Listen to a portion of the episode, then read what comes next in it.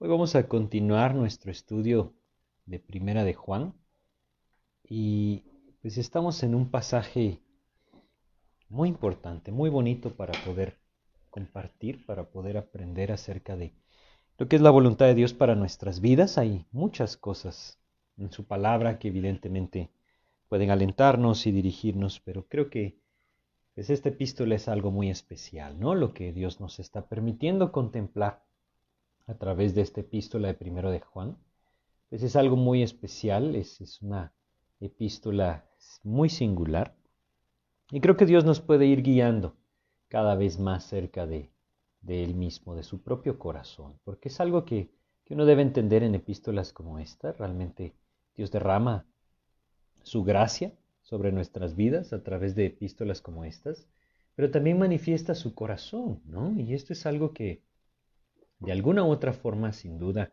tiene que afectar nuestras vidas, tiene que afectar nuestro corazón hacia Cristo. Eh, hace un tiempo, recuerdo haber, haberlo comprendido de esa manera, ¿no? Cuando Dios nos declara su amor, mirad cuál amor nos ha dado el Padre para que seamos llamados hijos de Dios. Él nos está diciendo yo te amo, yo te amo a ti. Te amo de tal manera que hice todo lo necesario para que fueras declarado mi hijo. No solamente te amo de palabra, de forma emocional, ese no es verdaderamente el amor. Te amo de tal manera que di la vida de mi hijo por ti. Cuando uno escucha una declaración como esa de una persona, pues eso nos pone en una posición, en un entredicho. ¿Recibo el amor y amo de regreso? ¿O lo rechazo y me alejo? El Señor nos está diciendo que nos ama. Evidentemente su anhelo es que lo recibamos y le amemos de regreso. Pero es una posición que no podemos dejar de definir. Es decir, el saber que el Señor nos declara su amor, y esto es algo que por gracia Él lo hace, de una forma maravillosa a través de su palabra, y el Espíritu nos lleva a entenderlo, nuestro corazón debe definirse, definirse definitivamente. Porque no podemos menospreciar el amor de Dios, no podemos jugar con ese amor maravilloso que Él ha derramado hacia nuestras vidas. Debemos definir nuestros corazones para Él. Esto es una de las cosas que vamos a estar compartiendo hoy, aprendiendo hoy en este, en este estudio. Así es que vamos a empezar pidiéndole a Dios que nos guíe a través de una oración y vamos a, a comenzar con nuestro estudio de hoy. Vamos a orar, ¿sí? Padre, te queremos agradecer tu palabra, Señor, lo que tú nos dejaste en ella, la dirección de tu Espíritu. Y queremos agradecerte esta oportunidad que nos das. Estamos gozosos, Padre, de que tú nos abras las puertas de tu palabra, de tu amor, y nos permitas contemplar, Señor, lo que tú anhelas que mueva nuestras vidas hacia ti. Guíanos hoy, te lo pedimos en el nombre de Jesús. Amén, Señor. Pues debemos comprender entonces nosotros que este pasaje abre el corazón de Dios hacia nuestras vidas, nos manifiesta que Él hizo todo lo necesario para que nosotros pudiéramos recibir su amor, percibir su amor, ser hechos sus hijos, y esto tiene que mover nuestros corazones en reacción hacia Él. Por donde sea que nosotros veamos, si vemos hacia atrás en nuestras vidas, Estoy seguro que veremos el amor de Dios manifestado de una u otra manera en nuestras vidas, su gracia manifestada. Si vemos hacia adelante, sin duda también lo podremos encontrar. Y en este pasaje vamos a regresar un poquito, porque para poder comprender estos versículos que hoy pues, nos toca eh, escudriñar un poco, debemos recordar lo que hemos visto. Hasta este punto estamos eh, en Primera de Juan capítulo 3, ¿no? Y habíamos eh, conversado, habíamos compartido cómo en este pasaje pues Dios nos está enseñando a vivir practicando esa justicia en el amor del Señor. Esa es la idea, ¿no? Somos sus hijos, vivamos como sus hijos. Ese es lo que el Señor nos quiere transmitir y el anhelo del Señor es que nosotros nos veamos enfrentados con esto. Ahora, es un pasaje que produce mucha eh, inquietud en el corazón de muchas personas, estoy seguro. Y por eso vamos a repasar un poco. En el capítulo 3, versículo 1, el Señor empieza diciéndonos, mirad cuál amor nos ha dado el Padre para que seamos llamados hijos de Dios. Ahora, hay versiones de la Biblia que incluyen los manuscritos más antiguos. Es decir, debemos de entender que, que nuestras Biblias, la que nosotros estamos utilizando y utilizamos en estos estudios, la Reina Valera del 60, es una de las Biblias más apegadas a la idea original de la traducción, por eso es que la utilizamos. Pero hay Biblias que incluyen aquellos manuscritos que son antiguos y que por alguna razón pues no están en nuestras Biblias. Y yo se los menciono porque muchos pasajes en otras traducciones continúan este pedacito diciendo, mirad cuál amor nos ha dado el Padre para que seamos llamados hijos de Dios, coma, y lo somos. Esto creo yo que nos da una idea todavía más firme de lo que el Señor nos está enseñando en este epístola. Él está hablando a sus hijitos, está hablando a aquellos que por medio de la fe en Jesucristo han venido a ser parte de los hijos de Dios, ¿no? Eso es lo que Él nos ha enseñado. Y Él nos está afirmando que en Cristo lo somos. Ahora, si alguno de ustedes no está en Cristo, esa es una historia distinta. El nacer de nuevo es lo que nos hace parte de los hijos de Dios y es algo que viene a nuestras vidas por medio de la fe en Jesucristo. Hoy vamos a hablar un poco de esto y si alguno de ustedes no tiene claridad en cuanto a su nuevo nacimiento, creo que es un buen estudio para prestar atención. Porque lo que el Señor nos dice es que somos hijos de Dios por medio de la fe en Jesucristo. El versículo 2 continúa diciendo, Él está hablando a los creyentes, amados, ahora somos hijos de Dios. Lo vuelve a afirmar. Vuelve a afirmar que nosotros, a través de la fe en Jesucristo, somos hijos de Dios. Es ahí en donde debemos recordar versículos como Juan 1.12, donde el Señor nos dice, mas a todos los que le recibieron, a los que creen en su nombre, les dio potestad de ser hechos hijos de Dios. Evangelio de Juan, capítulo 1, versículo 12. Esa seguridad es algo que Dios anhela que esté en nuestras vidas y ese es el propósito de tantas cosas que Él nos dejó en su palabra. Entender que por medio de la fe en Jesucristo nosotros podemos tener esa seguridad seguridad maravillosa de que en Cristo hay salvación, salvación, firme, salvación segura, que depende de Él. Evidentemente, como lo estamos compartiendo, Dios nos llama a una vida de santidad, a vivir como sus hijos, pero debemos entender que ni ganarme la salvación, ni mantenerla está en mis manos, porque yo jamás lo podría hacer. Todos estaríamos condenados si Dios esperara que nosotros mantuviéramos algo que Él nos dio. Además, Él nos dio esta salvación por gracia, evidentemente es un don de Dios. Y Él mismo dice que nos ha sellado con el Espíritu Santo de la promesa hasta el día de la, posesión, de que Él nos entregara esa posesión. Efesios capítulo 1, versículos 13 y 14 nos enseñan esto. Hemos sido sellados con el Espíritu Santo, que es las arras de nuestra herencia, hasta el día de que nosotros lleguemos a su presencia y tomemos posesión de la heredad que Él ha preparado para nosotros. Entonces es importante que nosotros entendamos, podemos tener esa seguridad maravillosa de salvación en Cristo. Evidentemente esto es lo que la palabra de Dios enseña. Nosotros podemos confiar en Cristo para nuestra salvación, no en nosotros mismos, no en lo que nosotros logramos, alcanzamos o mantenemos. En Cristo es donde está nuestra confianza.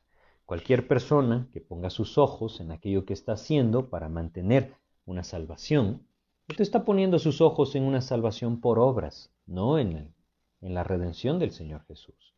Es algo importante de reconocer. Ahora, entendiendo esto, ¿sí?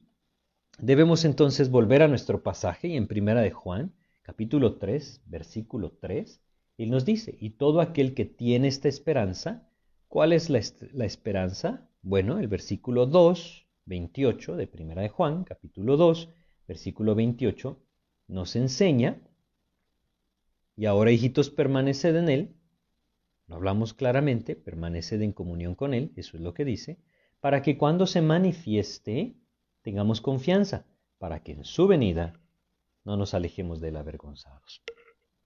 Y ahora menciona en el versículo 3 el todo aquel que tiene esta esperanza. ¿Cuál es la esperanza? Esa esperanza maravillosa de su regreso.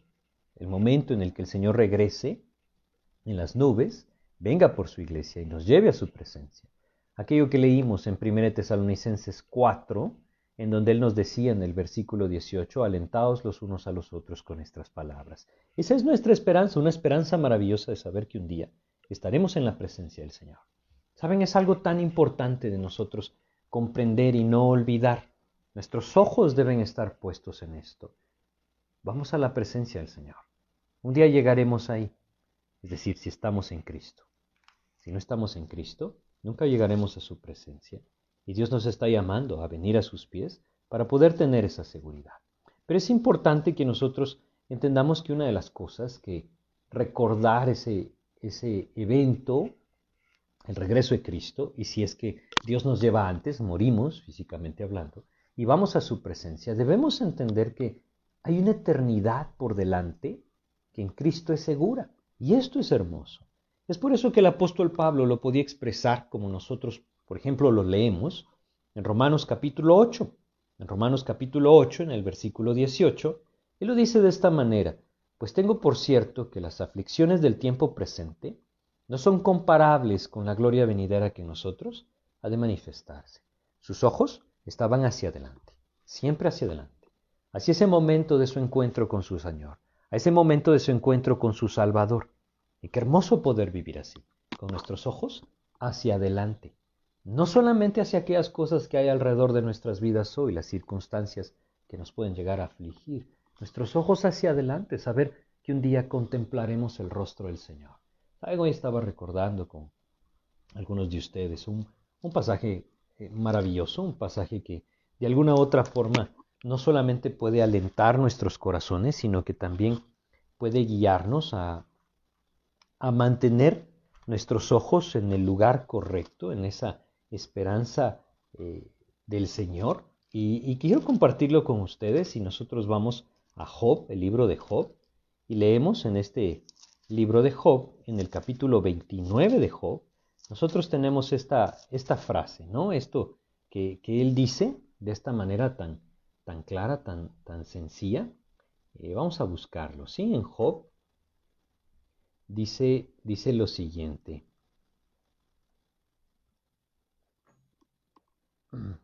Les dije Job 29, ¿no? Pero es 19. Job capítulo 19. Vamos a, a buscar en Job 19, desde el versículo 25 hasta el 27, en donde el Señor dice, bueno, Job dice, yo sé que mi redentor vive. Fíjense, él está pasando por una prueba tremenda en su vida. ¿Y dónde están puestos sus ojos? Están puestos sus ojos en el Señor, en el Señor Jesucristo. Yo sé que mi redentor vive. Y al fin se levantará sobre el polvo. Qué maravilloso versículo, ¿no? Si en algún momento nuestros corazones necesitan aliento, debemos regresar a esto. Al fin se levantará sobre el polvo y después de deshecha esta mi piel, en mi carne, He de ver a Dios, al cual veré por mí mismo y mis ojos lo verán y no otro, aunque mi corazón desfallece dentro de mí. Un día podremos contemplar esos ojos como llama de fuego, como los describe el apóstol Juan en Apocalipsis, esos pies como bronce bruñido, ese rostro que brilla como el sol en su esplendor. Un día sin duda caeremos rendidos ante su presencia. Es algo que debe alentar nuestros corazones y poner nuestra esperanza hacia allá. Y entender que todo esto es algo que nosotros hemos recibido por gracia, debe mover nuestros corazones a decir, gracias Señor. Gracias por lo que has hecho por mi vida. Aquí estoy. Tómame, haz tu voluntad. Ese es el camino que el Señor quiere que sigamos en Primera de Juan. Y eso es lo que hemos estado compartiendo.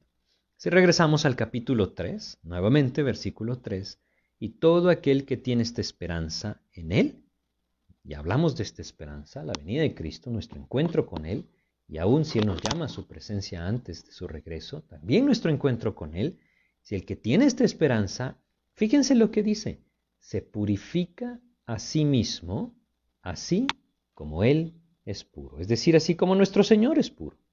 Se purifica a sí mismo, así como su Señor es puro. La idea de este versículo es muy clara y, y muy importante en nuestras vidas, ¿sí?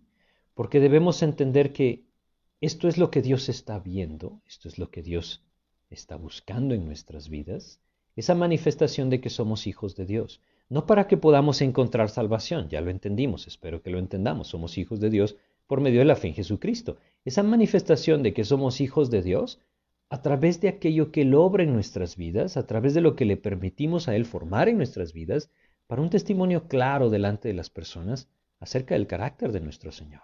¿Sí? Y es bien importante que nosotros entonces pongamos nuestros ojos en esto, ¿sí? Ahora, muchos hoy en día pueden decir, yo estoy esperando que el Señor venga. La pregunta más bien sería, ¿cómo estamos esperando que el Señor venga? ¿Cómo estamos viviendo hoy nosotros? ¿Cómo estamos nosotros permitiendo que el Señor tome control? Todo aquel que tiene esta esperanza se purifica a sí mismo. Evidentemente nosotros no podemos purificarnos por nuestros propios medios. El apóstol Juan evidentemente está hablando acerca de la purificación que el Señor produce en nuestras vidas y esto nos tiene que llevar de regreso a la enseñanza de nuestro Señor Jesucristo. El Señor Jesucristo lo dijo de una forma muy sencilla, muy clara. En Juan capítulo 15, vamos a regresar al Evangelio de Juan, en Juan capítulo 15 nosotros leemos en el versículo 3 lo siguiente, Juan 15, 3, dice, y a vosotros estáis limpios por la palabra que os he hablado. Y si vamos un poco más adelante en Juan capítulo 17, versículo 17, Juan 17, 17, santifícalos en tu verdad, tu palabra es verdad. Haz que sí es que si nosotros, en nuestro anhelo de nuestro encuentro con Cristo, en nuestro deseo de esperar al Señor, entendemos que el llamado es a purificar nuestras vidas, no podemos vivir lejos de la palabra. Y es aquí en donde debemos empezar a enfrentar nuestras vidas, enfrentarnos verdaderamente en cuanto a nuestra relación con el Señor Jesucristo. Somos hijos de Dios, por medio de la fe en Jesucristo. ¿Estamos viviendo para Él? ¿Realmente estamos esperando su venida con deseos de correr a sus pies y rendirnos delante de Él? No podemos decir que sí, ojo con esto, no podemos decir que sí si la Biblia está lejos de nuestras vidas. No tiene sentido decir que sí si yo no paso ese tiempo en la palabra, buscando esa limpieza, esa santificación de mi alma a través de esa agua bendita que significa la palabra de Dios. Así es como Efesios capítulo 5 versículo 24 nos expresa. Él ha purificado la iglesia por el lavamiento del agua por la palabra. Eso es lo que dice. Así es que nosotros debemos ser claros en cuanto a esto, porque saben, la epístola de Juan y estos versículos que vamos a leer tienen algo que debe enfrentarnos, enfrentarnos claramente, ¿sí? Enfrentarnos fuertemente. No importa lo que yo diga delante del Señor, Él está viendo mi vida. No importa lo que las personas vean de mi vida, es lo que el Señor está viendo de mi vida, lo que realmente vale delante de Él. No es cuánto yo conozco de la palabra, no es cuánto yo sé de los principios del Señor, es cuánto yo estoy permitiendo que la palabra de Dios transforme mi vida. Cuánto estoy bebiendo, cuánto me estoy alimentando, cuánto estoy permitiendo que el Espíritu Santo haga vivo en mí. Y eso es lo que Dios nos enfrenta acá. Así es que, ¿estamos esperando el regreso de Cristo? Bueno, eso quiere decir que estamos buscando esa purificación porque nuestro Señor es puro. Y evidentemente, si no lo estamos haciendo, en su venida nos alejaremos de él avergonzados. Como Adán. Como Adán cuando escuchó la voz de Dios en el Edén, estaba consciente de su pecado, se avergonzó de su pecado, ¿qué hizo? Lo primero que hizo fue esconderse. Eso es lo que expresa este versículo que nosotros leemos en Juan 2.28, en 1 Juan 2.28. Dios anhela que nosotros busquemos esa purificación. Y es aquí entonces en donde, a través de esta epístola, Él sigue avanzando y nos sigue enfrentando. Y dice el versículo 4 de Primera de Juan capítulo 3, versículo 4. Vamos a leerlo. Primera de Juan 3, versículo 4 dice, Todo aquel que comete pecado, infringe también la ley, pues el pecado es infracción de la ley. Cuán importante es que nosotros entendamos de una forma sencilla lo que es el pecado. ¿Sí? Durante mucho tiempo compartí con jóvenes, ¿sí? Y una de las cosas que oía casi todos los días es, ¿y por qué esto es pecado? ¿No? Era la pregunta. Claro, yo entiendo, muchas veces esta era una pregunta que simplemente buscaba encontrar un pretexto para hacer aquello que era contrario a la voluntad de Dios. Y entonces muchas veces eh, equivocadamente buscamos hacer esto, buscamos razonar las cosas para quitarles la etiqueta de pecado y decir, bueno, entonces tengo libertad para hacerlas. El, Dios, el Señor es muy claro acá, Dios es muy claro acá.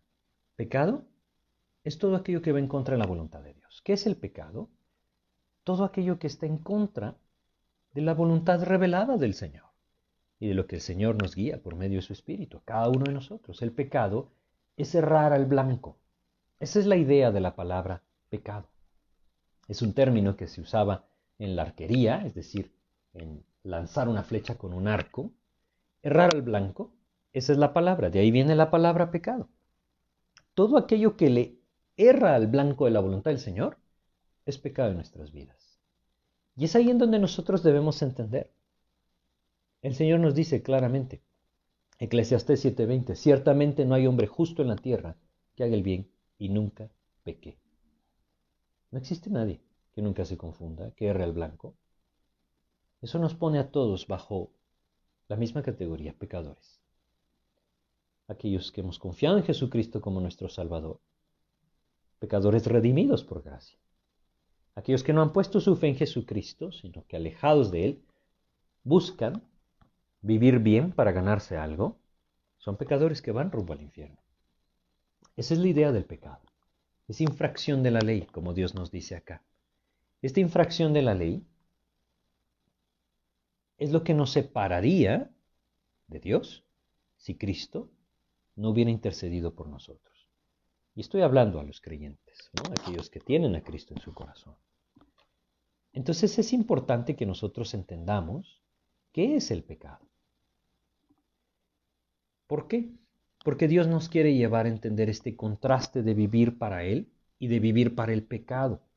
Hay un contraste en esto, un contraste muy importante de entender.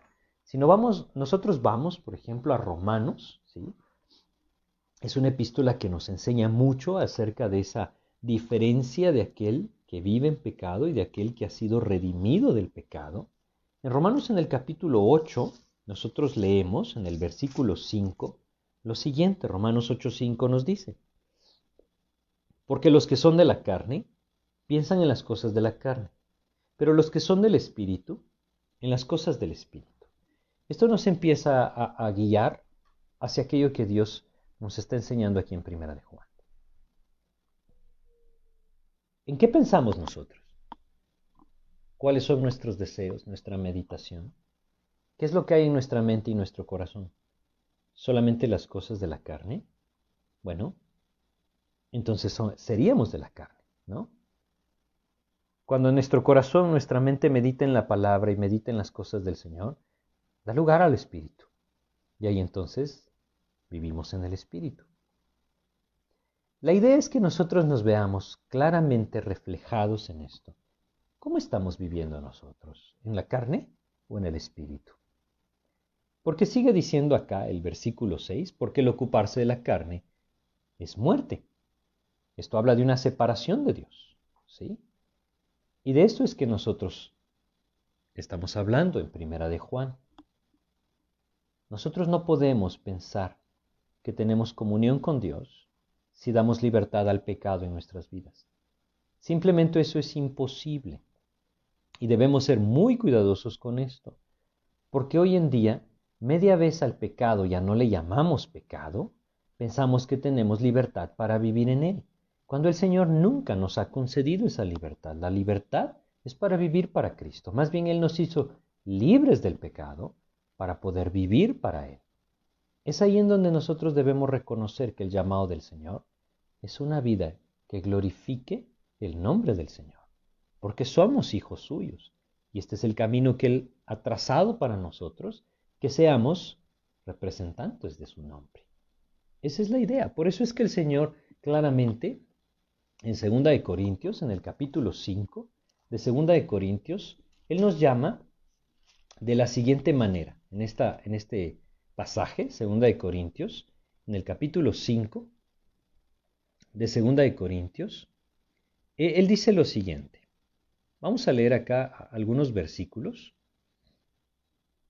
El versículo 20 y el 21, vamos a leer, ¿sí? Segunda de Corintios, capítulo 5, versículos 20 y 21, en donde Dios nos llama de la siguiente manera, dice este pasaje, así que somos embajadores en nombre de Cristo, como si Dios rogase por medio de nosotros, os rogamos en nombre de Cristo, reconciliados con Dios. Y luego menciona, al que no conoció pecado, por nosotros lo hizo pecado, para que nosotros fuésemos hechos justicia de Dios en él. La única manera en que el hombre puede ser hallado justo delante del Señor es cuando el Señor mismo le justifica al poner su fe en él. Pero lo que quiero que prestemos atención acá es que Él nos llama sus embajadores. Esta palabra realmente significa ser, actuar como un representante. Eso es lo que somos nosotros aquí en la tierra. Somos representantes de nuestro Padre Celestial.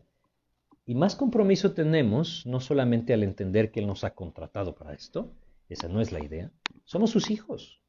Y así como el Padre envía al Hijo en representación, increíblemente el Señor, por medio de su Espíritu, ha tomado nuestras vidas y nos envía en representación.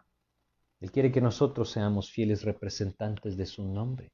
Y por eso es que, si regresamos a 1 de Juan 3, está hablando a los hijos, nos recuerda, versículo 4, todo aquel que comete pecado infringe también la ley, pues el pecado es infracción de la ley.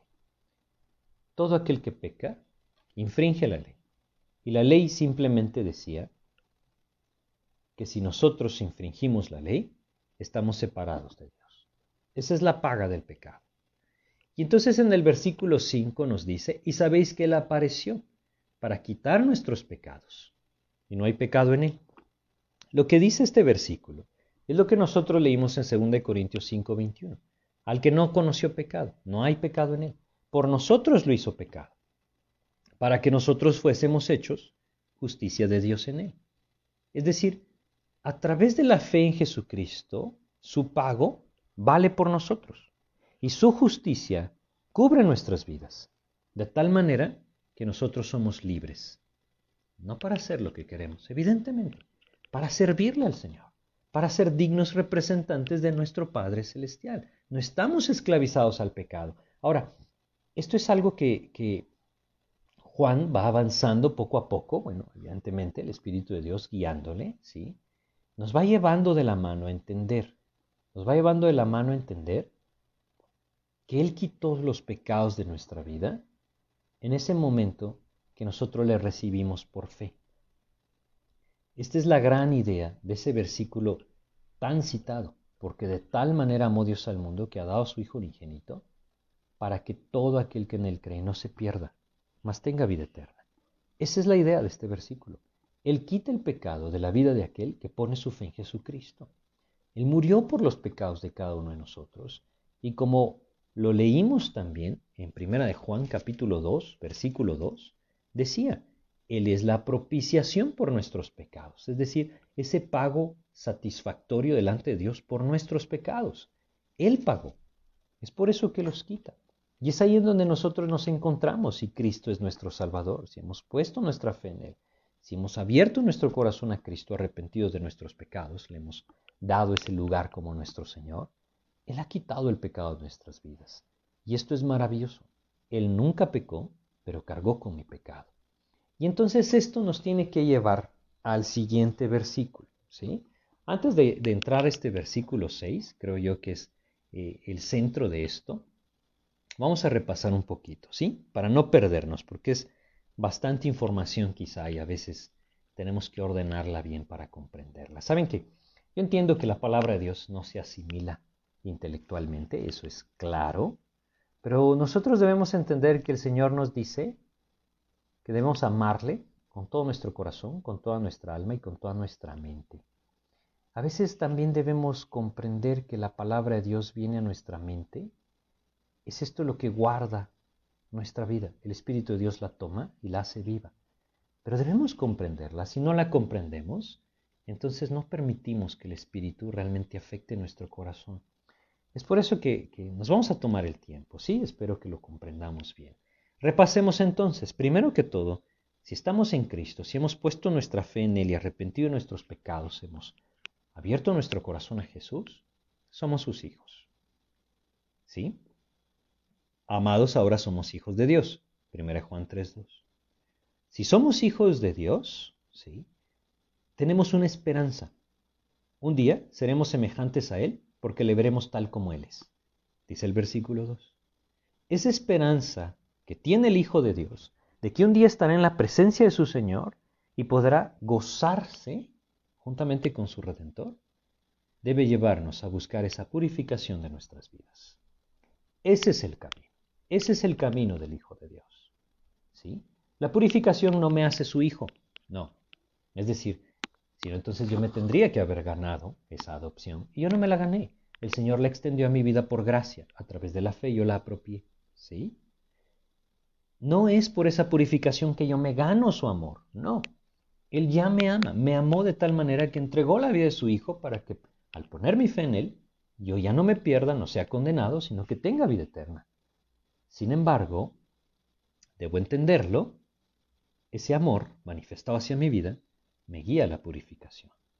De tal manera que esto es fruto, fruto de la presencia del Espíritu de Dios en mi vida, fruto de conocer el amor del Señor hacia mi vida la purificación, la santificación, esa búsqueda de la palabra del Señor, como lo vimos, que me puede llevar a una vida limpia, que le glorifique al Señor y haga de cada uno de nosotros, en el poder de su Espíritu, dignos representantes de nuestro Padre Celestial, es fruto, fruto de mi redención, fruto de lo que el Señor ya hizo a través de su obra redentora en la cruz.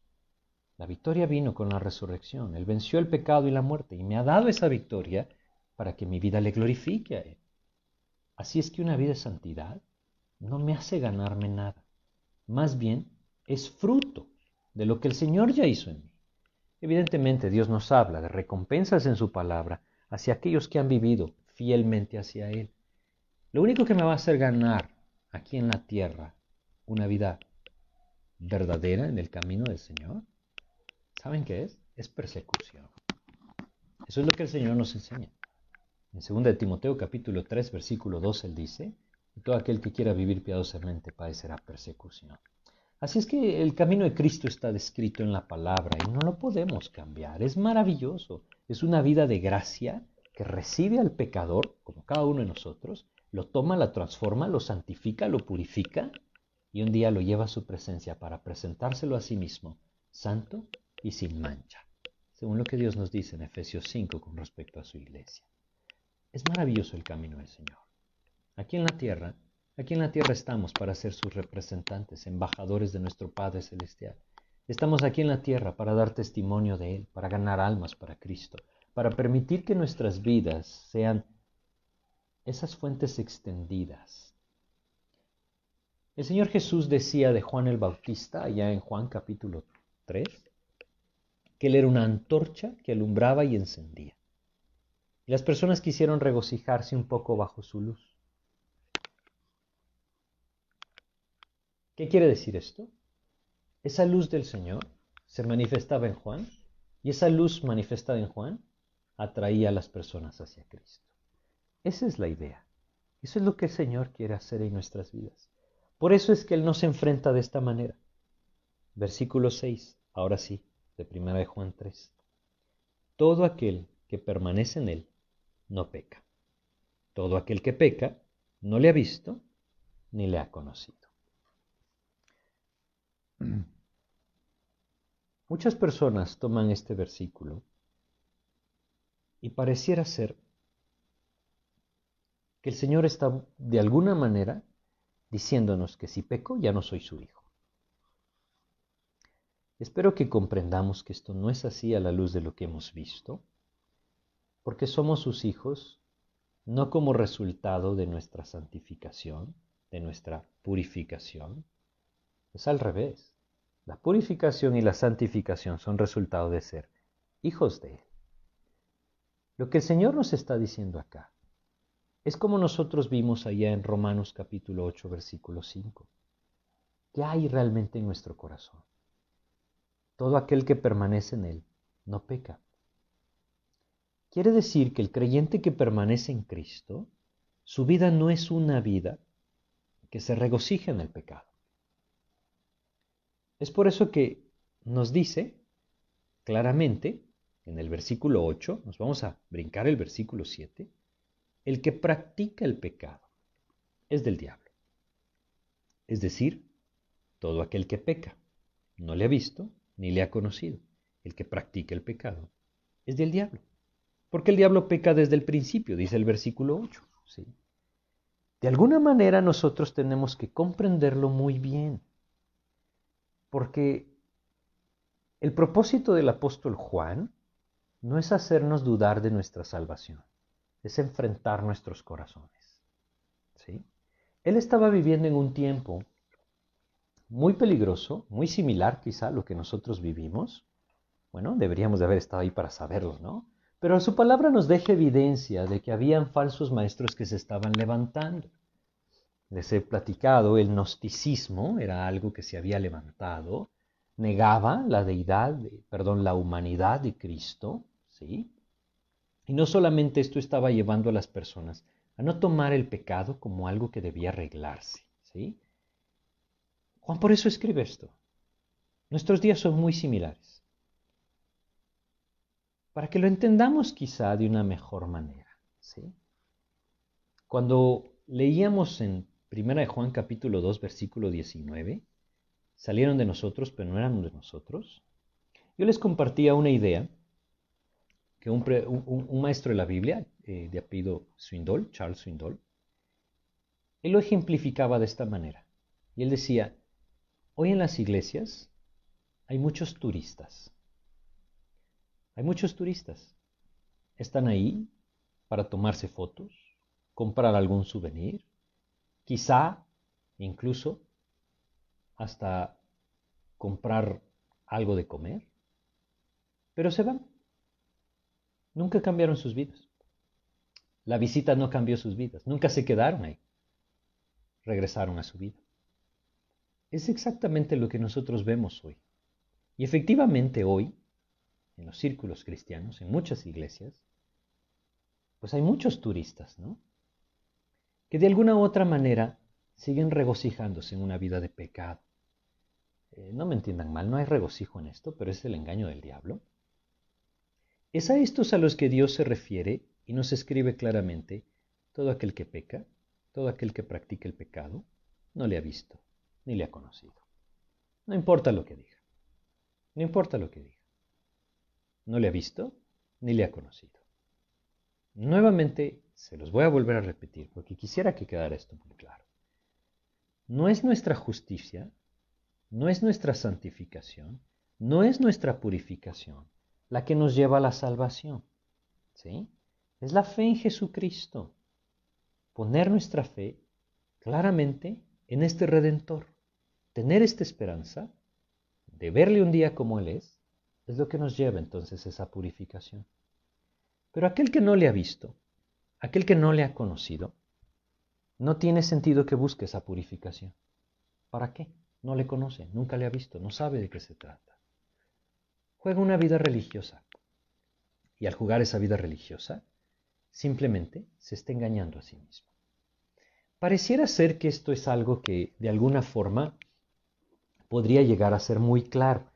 Y, yo creo que es muy claro si nosotros lo tomamos a la luz de las palabras que nuestro Señor Jesús también nos enseñó. Ahí en Mateo capítulo 7, es un pasaje que, que es fuerte, duro, Versículo 21. No todo el que me dice Señor, Señor entrará en el reino de los cielos, sino el que hace la voluntad de mi Padre que está en los cielos. El que hace la voluntad de mi Padre que está en los cielos. Ahora vamos a Juan capítulo 6, versículo 29. Juan capítulo 6, versículo 29 nos enseña lo siguiente. Juan 6, 29. A veces, a veces es maravilloso que Dios haya tenido tantas personas que le hicieran preguntas, ¿no? Si el apóstol Pedro, por ejemplo, no hubiera preguntado tanto, los evangelios serían mucho más cortos, ¿no? Gracias a Dios por las preguntas que le hicieron.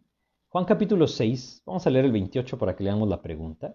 Entonces le dijeron, ¿qué debemos hacer para poner en práctica las obras de Dios? lo acabamos de leer, ¿no? No todo el que me dice Señor, Señor entra en el reino de los cielos, sino el que hace la voluntad de mi Padre. Señor, ¿cómo hacemos? ¿Qué debemos hacer para hacer la voluntad del Padre? Versículo 29 nos da la respuesta de Jesús. Respondió Jesús y les dijo, Esta es la obra de Dios, que creáis en el que Él ha enviado. Yo creo que versículos como estos deberían de estar subrayados en nuestras Biblias. Esta es la obra de Dios, que creáis en el que Él ha enviado. Aquel que dice que cree en Él y tiene una vida de pecado deliberada, no quiere decir que necesita cambiar su manera de actuar para entonces estar en Cristo. No, lo que necesita es venir a Cristo y poner su fe en Jesucristo. Entender que su pecado lo lleva rumbo al infierno. Entender que si no es a través de este Redentor, aquel que dio un pago para podernos rescatar de esa condenación, nunca podrá ser rescatado. Entender que lo que necesita es que el Señor Jesús sea su sustituto. Y esto solamente se puede a través de la fe en Jesucristo. A través de reconocer. Reconocer que nuestra vida jamás estará a la altura de la santidad del Señor. Reconocer que no se trata de participar de las cosas de Cristo o regirme por ciertas normas, principios, leyes, ni siquiera tradiciones sino simplemente reconocer, Señor, mi pecado me tiene separado de ti. Reconocer que el Señor Jesucristo vino a esa cruz para pagar por nuestros pecados, como Isaías capítulo 53, versículo 6 nos enseña. El Señor cargó en él el pecado de todos nosotros. Él murió en esa cruz. Pero los que debíamos estar ahí éramos nosotros. Éramos nosotros los que debíamos pagar, pero Él pagó con su sangre. Éramos nosotros los que debíamos haber ido a la muerte, pero Él fue por nosotros. Esto es lo que el hombre necesita reconocer para poder venir a los pies de Cristo y encontrar en Él esa seguridad maravillosa de salvación. Es esto lo que el Señor nos enseña. No tratemos de mejorar nuestras vidas. Nuestro pecado no tiene nada que se pueda mejorar. Lo que necesitamos es una nueva vida. Una nueva vida que viene a través de un nuevo nacimiento, para que a través de esa nueva naturaleza podamos vivir para el Señor. El creyente muchas veces tambalea. Su corazón le traiciona, nuestra carne nos traiciona, el enemigo nos ataca, el mundo nos instiga y podemos llegar a pecar. Creo yo que no es ningún secreto, ¿no? Y más vale que lo reconozcamos porque, como lo leímos en Primera de Juan, capítulo 1, versículo 10, si decimos que no hemos pecado, le hacemos a él mentiroso y su palabra no está en nosotros. Versículo 8, si decimos que no tenemos pecado, nos engañamos a nosotros mismos y la verdad no está en nosotros. Pero es diferente. Porque aquel que conoce a Cristo y peca, el Espíritu de Dios le redarguye. Además, el pecador vive en el pecado todo el tiempo. El Hijo de Dios tiene una nueva naturaleza. Es ahí en donde, de alguna manera, Dios puede darnos seguridad. Dios quiere que tengamos seguridad. La única manera es a través de rendirle nuestra vida al Señor. Una vez una persona se me acercó y me dijo, yo no estoy seguro de mi salvación. Saben, hay personas que, que enseñan que uno debe escribir en la parte trasera de su Biblia el día que se convirtió a Cristo y cada vez que dude su salvación ver esa fecha. Ese no es el camino. Esta persona vino y me dijo, tengo dudas de mi salvación. No sé si Cristo está en mí. ¿Qué debo hacer? Pues es muy sencillo. Búscale al Señor en arrepentimiento.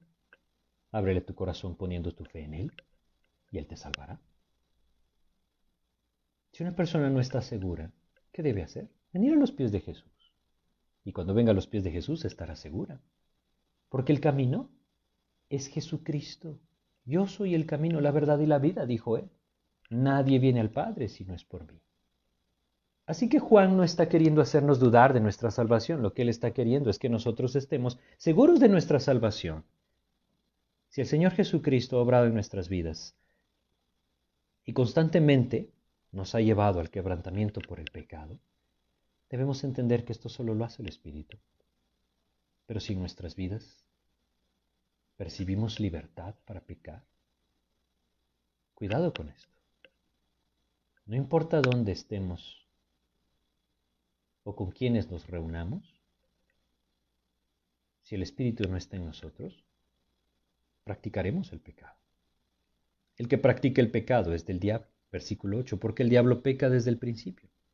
Y el versículo 8 continúa diciendo, para esto apareció el Hijo de Dios, para deshacer las obras del diablo. Así es que nosotros, si alguno de ustedes no tiene esa seguridad de Cristo, venga a Cristo, simplemente.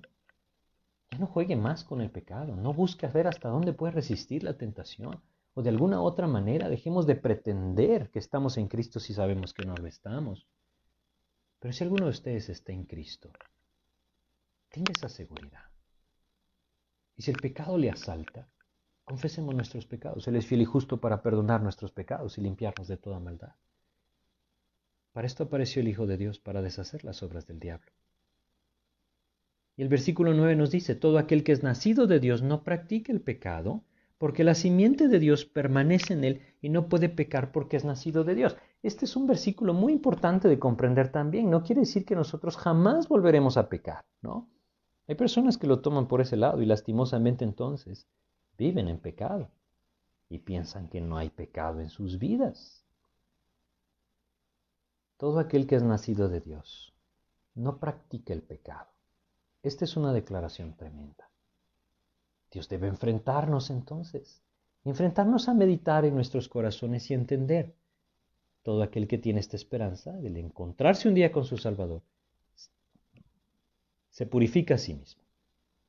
Ese es el camino que el Señor tiene para nuestras vidas.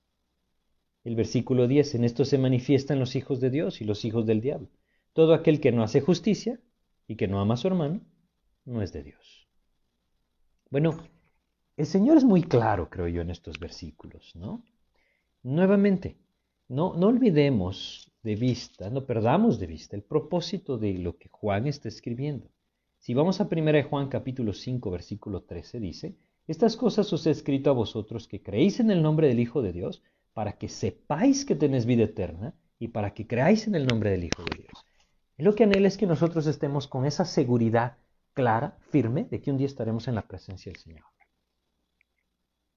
Y prácticamente lo que Juan nos está diciendo.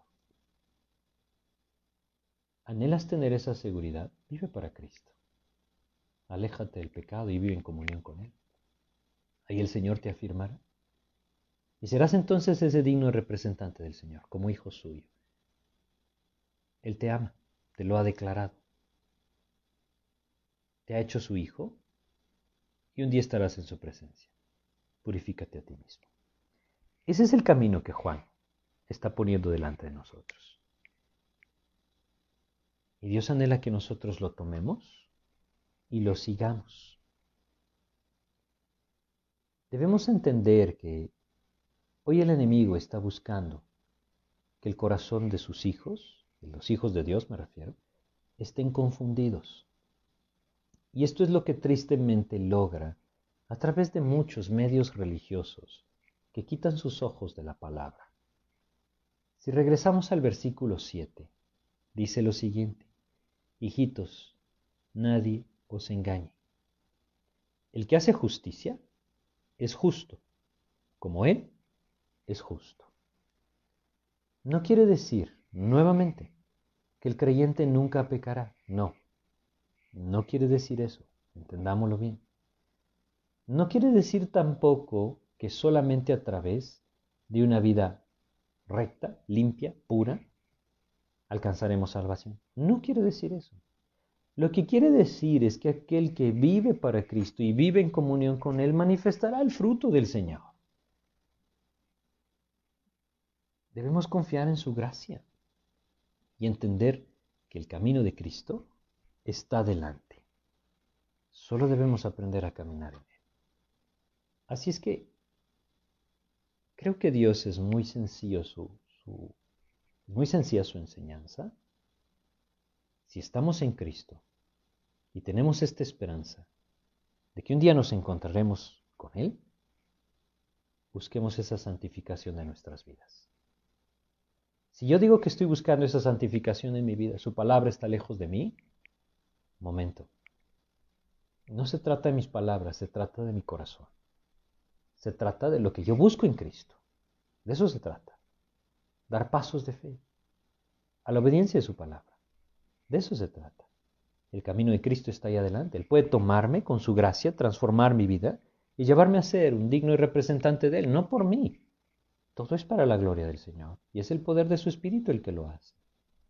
Pero si alguno de nosotros, alguno de ustedes que me escucha, quizá no tiene seguridad, quizá ha vivido en la carne y la vida en la carne no le da seguridad, o quizá nunca ha venido a Cristo, jamás podrá entonces tener seguridad.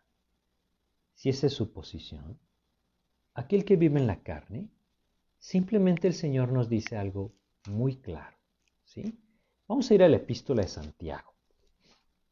Y vamos a leer acá, en la epístola de Santiago, capítulo 1, versículo 8.